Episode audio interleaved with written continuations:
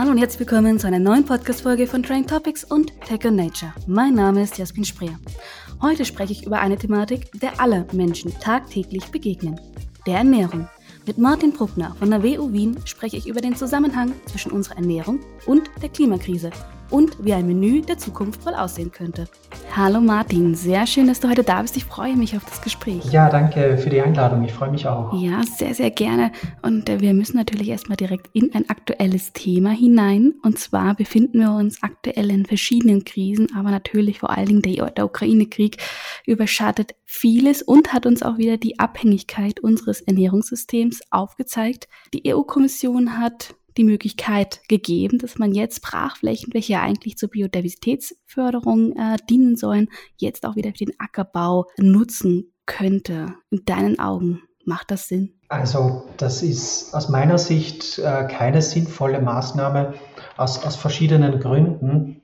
Zum einen, weil die Krise besteht jetzt und äh, man muss da rasch gegenwirken und zusätzliche Anbauflächen freizugeben, wirkt frühestens bis nächstes Jahr, ähm, kann also jetzt kurzfristig zu keiner Erleichterung am Markt führen. Und gleichzeitig sieht man auch, dass die, die, die Preissteigerungen am Markt äh, weniger jetzt mit einer tatsächlichen physischen Knappheit von, von landwirtschaftlichen Produkten zusammenhängen, sondern vielmehr mit, mit Spekulation, weil äh, tatsächlich Europa nur in, in geringem Maß und nur bei, bei ganz wenigen Produkten wirklich größere Mengen aus der Ukraine bezieht. Mhm.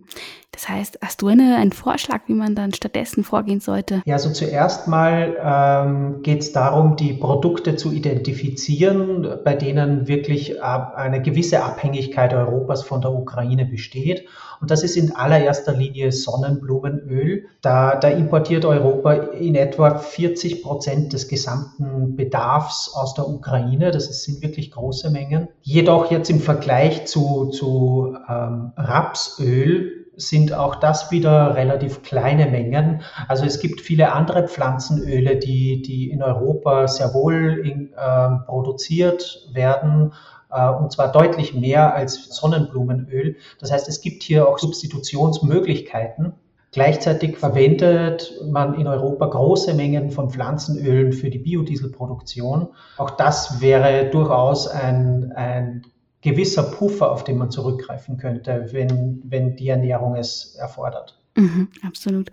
Ja, in dem Zusammenhang kam ja natürlich auch vor allen Dingen ähm, die Weizenkrise als Thema auf und da auch dann Vorschläge von verschiedenen NGOs oder ähnliches, statt das Weizen zu verfüttern, sollten an die Schweine sollte sich halt der Fleischkonsum entsprechend verringern. Und in dem Gebiet bist du ja auch bewandert. Du hast Anfang des Jahres mit verschiedenen KollegInnen eine Studie in Nature Food veröffentlicht. Im Endeffekt äh, die, äh, mit dem Vorschlag oder mit, dem, mit der Aussage, dass eine vegane Ernährung im globalen Norden gleich einen doppelten Nutzen hätte. Und darauf würde ich dann auch gerne nochmal eingehen. Kannst du uns da noch ein bisschen mehr zu dieser Studie erzählen? Warum kann eine vegane Ernährung gleich mehrfach wirken? Ja, also äh, zuerst mal, wir haben uns die äh, Planetary Health Diet angesehen. Das ist eine Empfehlung von äh, renommierten internationalen Wissenschaftlern, die eine Ernährungsempfehlung, die sowohl die, die Gesundheitsaspekte berücksichtigt, den, den Nährstoffbedarf des menschlichen Körpers berücksichtigt, auf der anderen Seite aber eben auch äh, ökologische Aspekte berücksichtigt. Und äh, sozusagen eine gesunde Ernährung innerhalb der äh, Möglichkeiten unseres Planeten darstellen möchte. Und wir haben uns angesehen, welchen Effekt das hätte, wenn sich die 54 reichsten Länder der Erde nach diesem Vorschlag tatsächlich ernähren würden. Und der Effekt, wie du schon gesagt hast, ist ein doppelter. Zum einen würden die Emissionen aus der Landwirtschaft um etwa die Hälfte reduziert werden können. Und zum anderen würden Flächen freigesetzt werden, weil in der Planetary Health Diet wird nicht gänzlich, aber doch zu einem großen Teil auf Fleisch und tierische Produkte verzichtet. Also genau gesagt, auf rotes Fleisch wird zu 90 Prozent verzichtet, also nicht generell, sondern jetzt tatsächlich auf Österreich bezogen, würde das eine Reduktion um 90 Prozent bedeuten bei rotem Fleisch um 20 Prozent nur bei, bei Geflügel. Mhm. Okay, ist gar nicht so viel. Ja, und bei Milchprodukten um etwas mehr als die Hälfte. Und äh, im, im Gegenzug würden Hülsenfrüchte wie auch Sojabohnen äh, stärker einen größeren Beitrag zur Ernährung liefern. Jedenfalls würden so Flächen freigesetzt, die man heute für die Futtermittelproduktion benötigt. Und wenn man jetzt diese Flächen dazu nutzt, um auf ihnen Kohlenstoff zu binden, indem man möglichst die natürliche Vegetation dort äh, wiederherstellt. Also in, äh, in den meisten Fällen sind das Wälder, die sehr viel Kohlenstoff speichern können. Dann könnte das äh, eine so große Menge an, an Kohlenstoff jedes Jahr binden, dass in Summe die Ernährung in etwa klimaneutral wäre. Das heißt, es ist tatsächlich möglich, ähm, dass wir weiter auch Fleisch essen, auch in industriellen Gebieten und trotz allem eine kohlenstoffneutrale Ernährung ermöglichen. Genau, das wäre möglich, aber natürlich sind Reduktionen um, um 90 Prozent doch sehr drastisch. Mhm. Sowohl für die KonsumentInnen als auch für die ProduzentInnen ist, ist das sicher eine gewisse Herausforderung. Absolut, absolut. Habt ihr euch das auch angeschaut, was das entsprechende Auswirkungen hätte, vor allen Dingen auf die ProduzentInnen? Die kommen ja ähm, natürlich auch teilweise oder nicht aus Österreich, hätte natürlich dann auch entsprechend soziale Folgen, wenn das alles wegfällt, der Konsum.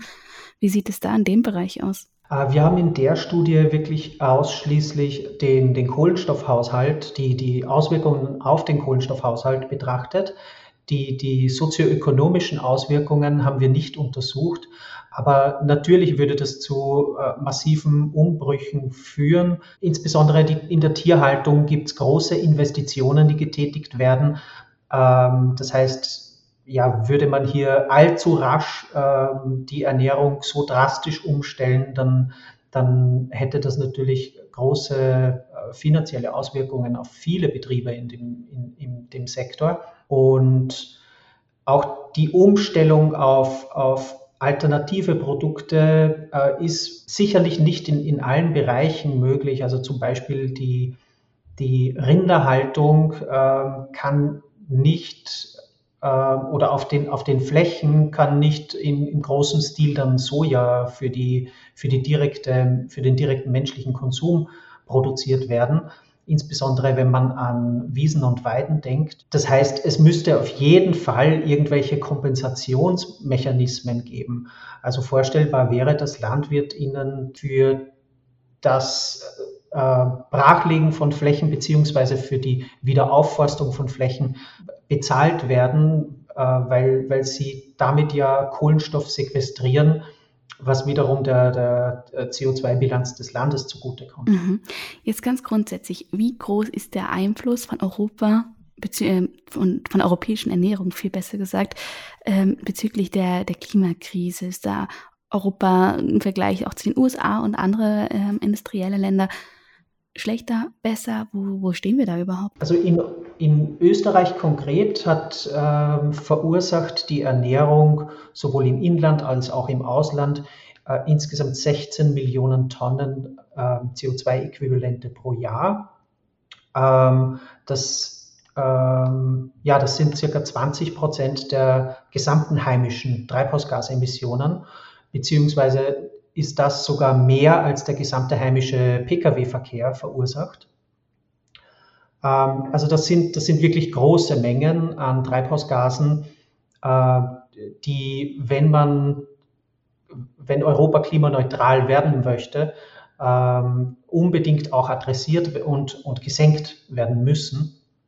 Ähm, Im im, Im, globalen Vergleich ist Europa da auf jeden Fall, also insbesondere wenn man das pro Kopf betrachtet, ist Europa da äh, de deutlich Spitzenreiter, gemeinsam mit, mit äh, einigen anderen Industrieländern mit hohem Fleischkonsum. Äh, natürlich sind andere Länder wie China hier am Aufholen. Auch dort äh, wächst der, der Hunger auf Fleisch. Ähm, und, und Mittlerweile ist China der größte Importeur von brasilianischem Soja, noch vor der Europäischen Union. Äh, jedoch pro Kopf betrachtet äh, ist, ist das noch immer äh, ähm, sehr gering im Vergleich zu Europa. Mhm, absolut. Ist wahrscheinlich ganz wichtig zu sagen, vor allen Dingen das ähm, pro Kopf, dass es im Endeffekt nicht als eine, dass man das sich äh, dem auch bewusst ist, natürlich, was das, ähm, was für eine Maßeinheit das anzuwenden ist, wenn man diese Dinge betrachtet. Du hast es jetzt gerade schon angesprochen, natürlich ist rotes Fleisch hat eine enorme Auswirkungen, eine enorme Auswirkung, aber wenn es natürlich jetzt auch um Ersatzprodukte geht, wenn man jetzt sagt, okay, passt, ich möchte kein Fleisch mehr essen, ich nehme andere Produkte, gibt es da inzwischen schon einiges auf dem Markt, vieles aber auch von industriellen Großkonzernen. Ähm, wo auch halt entsprechend andere ähm, Rohstoffe verarbeitet sind, die ja ebenfalls zu Lasten des Planeten gehen, oder? Ist das empfehlenswert, umzuzwitschen von Fleisch auf großindustrielle Produkte von veganen Sachen? Ja, natürlich auch bei veganen Produkten gibt es hochverarbeitete äh, Lebensmittel, die, die im Einzelhandel immer mehr angeboten werden. Auch da gibt es durchaus problematische Inhaltsstoffe wie, wie Palmöl, äh, das ja auch für äh, große ähm, Regenwaldrodungen verantwortlich ist, für das ähm, Verschwinden von Biodiversität, von einzelnen Tier- und Pflanzenarten, aber auch für das Vertreiben von, von ganzen Bevölkerungsgruppen aus ihren angestammten äh, Wohngebieten und Lebens, Lebensräumen. Es, es, lohnt sich jedenfalls ein Blick auf die Zutatenliste, beziehungsweise muss Fleisch ja nicht immer unbedingt durch äh, hochverarbeitete verarbeitete Fleischersatzprodukte äh, ersetzt werden. Vielleicht gibt es auch andere Alternativen. Also es gibt herrliche vegetarische Gerichte, die ganz ohne Fleischersatzprodukte auskommen. Absolut, absolut. Du, jetzt haben wir im Endeffekt über Studien geredet, die schon erledigt sind, die schon veröffentlicht wurden. Was sind so aktuelle Projekte, an welchen du arbeitest? Ähm, worum geht es da und was, ähm, was ist so der, die Herausforderung, die ihr euch da stellt? Wir haben jetzt gerade zwei Projekte, die, äh, die gerade losstarten. Bei einem äh, beschäftigen wir uns mit der Auswirkung unseres Konsums von Nicht-Ernährungsprodukten auf die globale Biodiversität und wie man diese Auswirkungen äh, reduzieren könnte. Äh, Nicht-Ernährungsprodukte mit land- und forstwirtschaftlichem Ursprung, das, das sind natürlich alle Holzprodukte, ähm, aber eben auch ähm, Textilien, Leder oder ähm, Kosmetikprodukte, die, die aus landwirtschaftlichem äh, Ursprung stammen, ähm, genauso wie Biotreibstoffe. Ähm, all das verursacht letztendlich auch oder benötigt Ressourcen, diese Rohstoffe für die Nichternährungsindustrie stammen hauptsächlich aus dem Ausland und werden nach Europa importiert, werden hier äh, großindustriell verarbeitet und landen dann letztendlich in unzähligen Produkten ähm, wie Shampoos, Seifen.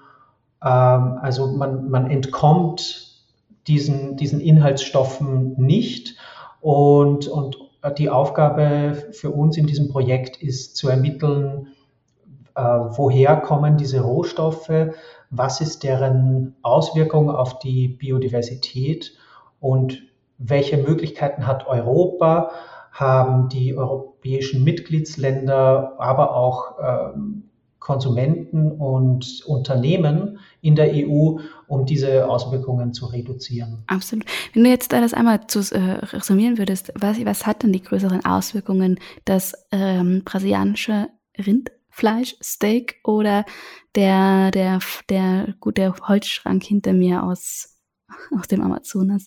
Kann man das so pauschal, kann man das so pauschal eine Wertung ergeben? Naja, also der, der äh, ein, ein, Möbelstück, äh, das hier in Europa äh, verkauft wird, stammt höchstwahrscheinlich nicht aus, aus dem Regenwald. Durchaus gibt es äh, Urwälder, die, die äh, abgeholzt werden, äh, illegalerweise und, und das Holz kommt dann auf ähm, Umwege in, in die legalen Wertschöpfungsketten. Ähm, das heißt, natürlich, wenn man es nicht beim, äh, beim, beim lokalen Tischler äh, anfertigen lässt, das Möbelstück, dann kann man wahrscheinlich nicht hundertprozentig sicher sein, dass nicht doch irgendwo auch ein sehr wertvoller Wald dafür zerstört wurde.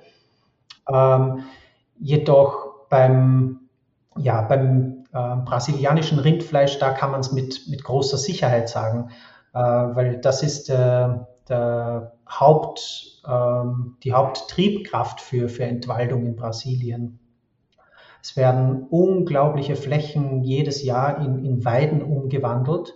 Die werden nur sehr extensiv äh, bewirtschaftet und meistens in der Hoffnung, dass irgendwann später äh, diese, diese Flächen im großindustriellen Stil dann für die Sojaproduktion genutzt werden können. Kommen wir nochmal zurück. Ähm, du hast jetzt gerade gesagt, dass es äh, vor allen Dingen darum geht, dann auch ähm, die Flächen für die großindustrielle Sojaproduktion zu verwenden. Soja wird ja aber auch viel, viel anderes gebraucht. Ähm, aber diese Sojaproduktion wäre dann, würde sich verringern, wenn man den Fleischkonsum verringert? Oder wie würdest du da vorgehen? Ähm, ja, also de, de, das Soja wird äh, global zu, zum überwiegenden Teil als Futtermittel verwendet. Das heißt, äh, Natürlich hat so die, die Verringerung des äh, Konsums tierischer Produkte hätte direkte Auswirkungen auf den Soja, äh, auf die Sojanachfrage. Und letztendlich damit würde die Sojanachfrage nicht Jahr für Jahr steigen, äh, was sie aktuell tut, dann hätten Landwirte in, in äh, Brasilien nicht äh, diesen, diesen ökonomischen äh, Incentive, äh, also den Anreiz, weitere Flächen zu, zu roden und urbar zu machen. Jetzt, ähm, wenn wir jetzt grundsätzlich weiterschauen, wir haben jetzt gesagt, okay, eigentlich sind das ja Dinge, die sind bekannt. Ähm, weniger Fleisch, ähm, schauen, woher die Produkte kommen im Endeffekt.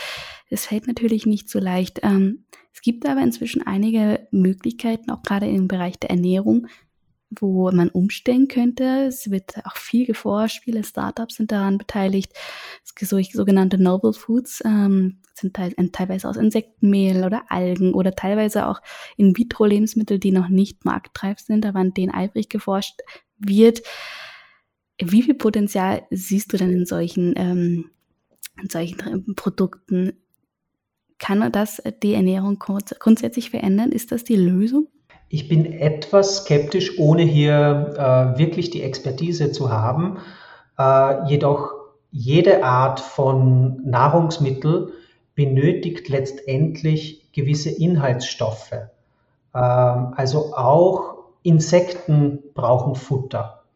Ähm, dazu habe ich eine Studie gesehen, die, die gezeigt hat, dass Insekten kaum effizienter die Futtermittel umwandeln in, in tierische Proteine, als das Geflügel tut. Also es macht hier keinen, ähm, keinen es, es gibt keinen großen Nutzen, ökologischen Nutzen gegenüber der Geflügelhaltung, äh, jetzt hier im großen Stil auf Insekten umzustellen. Und wie sich das verhält bei, bei algenbasierten oder In-vitro-Fleisch, das äh, kann ich leider nicht sagen. Aber auch hier sind natürlich Nährstoffe nötig, um, um diese Produkte herzustellen. Und die müssen ja letztendlich in, in den, im Normalfall ja wieder auf organische Art und Weise äh, produziert werden, ähm, am Acker letzten Endes. Mhm. Ja, somit das ist natürlich immer noch weiter zu beachten. Natürlich kann nichts produziert werden, ohne dass es entsprechende Ressourcen verbraucht. Aber jetzt wollen wir ein bisschen lösungsorientiert schauen. Wie, wie, welch, wie würdest du, also in welchen Bereichen äh, würdest, siehst du am meisten Potenzial, dass man da einhakt, dass wir entsprechend dann auch die Auswirkungen von der Ernährung, von unserem Konsum auf die Biodiversitätskrise an, vor allen Dingen natürlich auch die Klimakrise verringern können?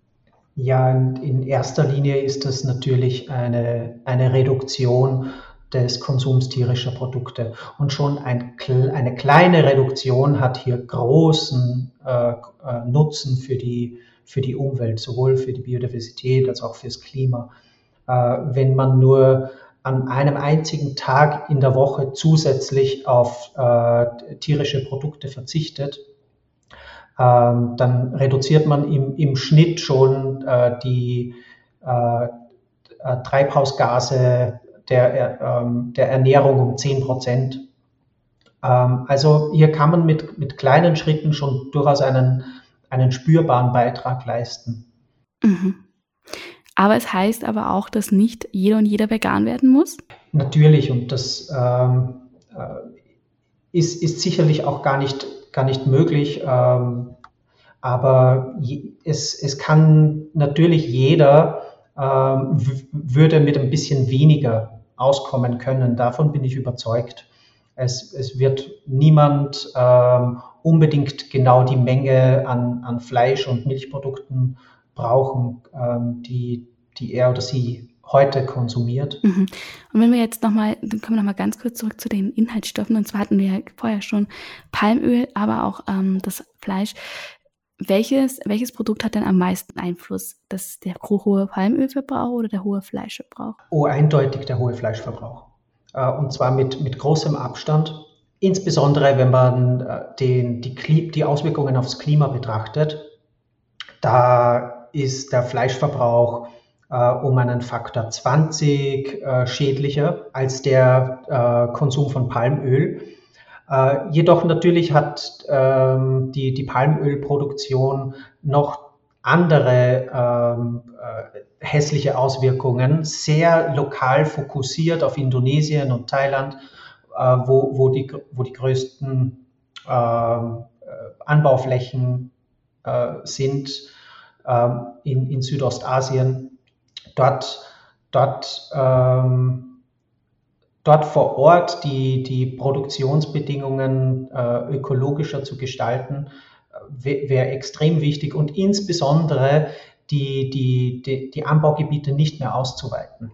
Da hat natürlich Europa oder Österreich äh, sehr wenig äh, Einfluss, außer über, ähm, wenn, wenn Europa es schafft, ein, ein ambitioniertes Lieferkettengesetz zu etablieren und dann auch international auf andere Länder hier Druck zu machen, um, um die, die Entwaldung und die Vertreibung von, von Menschen und Tieren aus, aus deren äh, Lebensräumen hier zu stoppen. Das wäre wirklich sehr wichtig. Ähm, jedoch aus, aus äh, einer globalen Perspektive heraus hat jedenfalls der Fleischkonsum den, den größeren Impact. Mhm. Jetzt, äh, du hast es gerade schon angesprochen, Europa hat ja, hat ja, sind ja einige Dinge sozusagen gerade in der Entwicklung. Das Lieferkettengesetz, das europäische, ist in Ausarbeitung, wurde ähm, schon vorgestellt. Es ist auch, ähm, dass entsprechend ähm, keine Produkte mehr importiert werden sollen, für, äh, für welche Regenwald gerodet werden musste. Findest du grundsätzlich die, die, die Tendenzen positiv? Stellt sich das, äh, bestimmt dich das positiv oder ist es noch zu wenig in deinen Augen? Also äh, zuerst mal war ich unglaublich positiv überrascht, als ich von, äh, von diesen Bestrebungen gehört habe. Ich denke, das ist genau der richtige Schritt. Natürlich äh, muss man, muss man hier sehr vorsichtig auch sein, wie, wie konkret das dann ausgestaltet wird. Insbesondere wenn man Entwaldung betrachtet, ähm, ist, ist der, der Zeitrahmen sehr wichtig.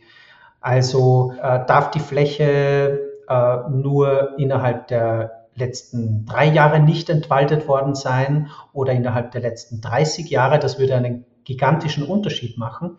Ähm, das Palmöl, das Europa importiert, stammt zum Großteil von Flächen, die vor fünf Jahren oder früher entwaldet wurden aber es stammt zum Großteil von Flächen, die innerhalb der letzten 30 Jahre entwaldet wurden. Je nachdem, wie streng diese Re äh, Regelung implementiert wird, kann Europa im Grunde weiterhin fast alles importieren oder müsste hier ähm, drastisch einschränken.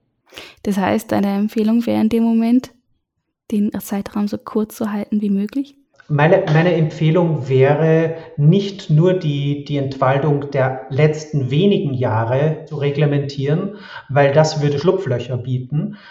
Ähm, man, dann, dann würden die Produzenten immer andere Abnehmer finden für, für die Produktion von den gerade äh, kürzlich entwaldeten Flächen. Und wenige Jahre später könnten sie es dann äh, innerhalb der äh, geltenden Regulierungen nach Europa exportieren. Deshalb hier die, die Zeiträume möglichst lang zu setzen, beziehungsweise möglicherweise könnte es auch so etwas wie ein Moratorium geben, dass äh, Flächen, die innerhalb der letzten wenigen Jahre entwaldet wurden und Flächen, die ab heute entwaldet werden. Produkte von diesen Flächen dürfen auch in ferner Zukunft nicht nach Europa importiert werden. Also das wäre, das wäre eine starke Regelung, die der Neuentwaldung einen effektiven Riegel vorschieben würde. Eine letzte Frage habe ich noch, wenn du jetzt ähm, in die Zukunft schaust. Wir hatten jetzt schon verschiedene Modelle, aber wenn, was man machen kann, aber jetzt mal ganz privat. Wir in Europa, wir in Österreich, was würdest du jedem und jeder empfehlen, möglichst wenig auf Kosten der Erde zu leben? Wie kann ich das im Alltag integrieren? Ja, ein, ein achtsamer Umgang mit den Ressourcen ist oft verbunden mit einer gewissen Verlangsamung. Also wenn man sich mal kurz aus dem Hamsterrad herausnimmt äh, und überlegt, wie man vielleicht sein eigenes Leben ein bisschen verlangsamen könnte, um vielleicht auch wieder ein bisschen mehr Zeit zu gewinnen, um ähm, auch mal den Zug nehmen zu können und um auch mal mehr Zeit zum Zubereiten äh, gesunder Lebensmittel zu haben. Ich denke, das, das ist ein, ein Aspekt, der, der sich durch unsere Zeit zieht, dass, dass durch die ständige Beschleunigung äh, letztendlich wir das Gefühl haben, wir sind dazu gezwungen, immer das schnellste, das effizienteste Verkehrsmittel zu nutzen und die, die schnellst verfügbaren äh, Nahrungsmittel, äh, Fertiggerichte oder Restaurant, äh, im Restaurant zu konsumieren. Und, und dadurch verlieren wir zunehmend überhaupt die Möglichkeit, un, unseren, un, unseren Fußabdruck zu reduzieren, geben das ganz aus der Hand und, und fühlen uns aber nur getrieben und auf eine gewisse Art auch ohnmächtig. Also ich denke, äh, wir sollten alle versuchen, aus diesem Hamsterrad ein Stück weit rauszukommen. Vielleicht auch mal nur für eine kurze Zeit das Experiment wagen und, und möglicherweise lernt man dabei was, was man dann später in den Alltag integrieren kann. Absolut. Und was sind deine nächsten äh, Forschungsschwerpunkte? Was wird, wird dich die nächsten Wochen, Monate, Jahre rumtreiben? Ja, äh, ich bin äh, gerade äh, sehr gespannt auf eine Studie, die wir äh, für den WWF anfertigen, äh, bei der wir untersuchen werden, wie eine Ernährung in Österreich aussehen könnte, die innerhalb der planetaren Grenzen ist und äh, dennoch alle äh, gesund und wohl ernährt. und da bin ich wirklich sehr gespannt, weil dabei berücksichtigen wir nicht nur die Treibhausgasemissionen, was sehr eindimensional ist, weil es gibt natürlich auch noch andere wichtige Aspekte wie die Biodiversität oder Eutrophierung von Gewässern, äh, der Schutz der Ozonschicht etc. Also es gibt ähm, viele Umweltaspekte, die, die gemeinsam betrachtet werden müssen und wir schauen uns an, äh, wie so eine ökologisch verträgliche Ernährung in Österreich aussehen könnte. Und dazu wird es dann bestimmt im nächsten Jahr auch eine schöne Publikation geben. Alles klar, bin ich sehr gespannt. Genau das wäre sehr hilfreich, glaube ich, für alle diejenigen, die einfach äh, nicht nur hören wollen, immer weniger, sondern auch genau hören wollen, ja, wie genau mache ich es denn? Lieber Martin, ich danke dir für das Gespräch. Äh, es war sehr interessant und ich bin ähm, gespannt dann auch auf die nächsten Ergebnisse von deinen Publikationen. Vielen Dank. Danke, Jasmin. und bis dahin erstmal vielen Dank fürs Zuhören und ich wünsche euch erstmal einen schönen Tag noch und ciao, ciao.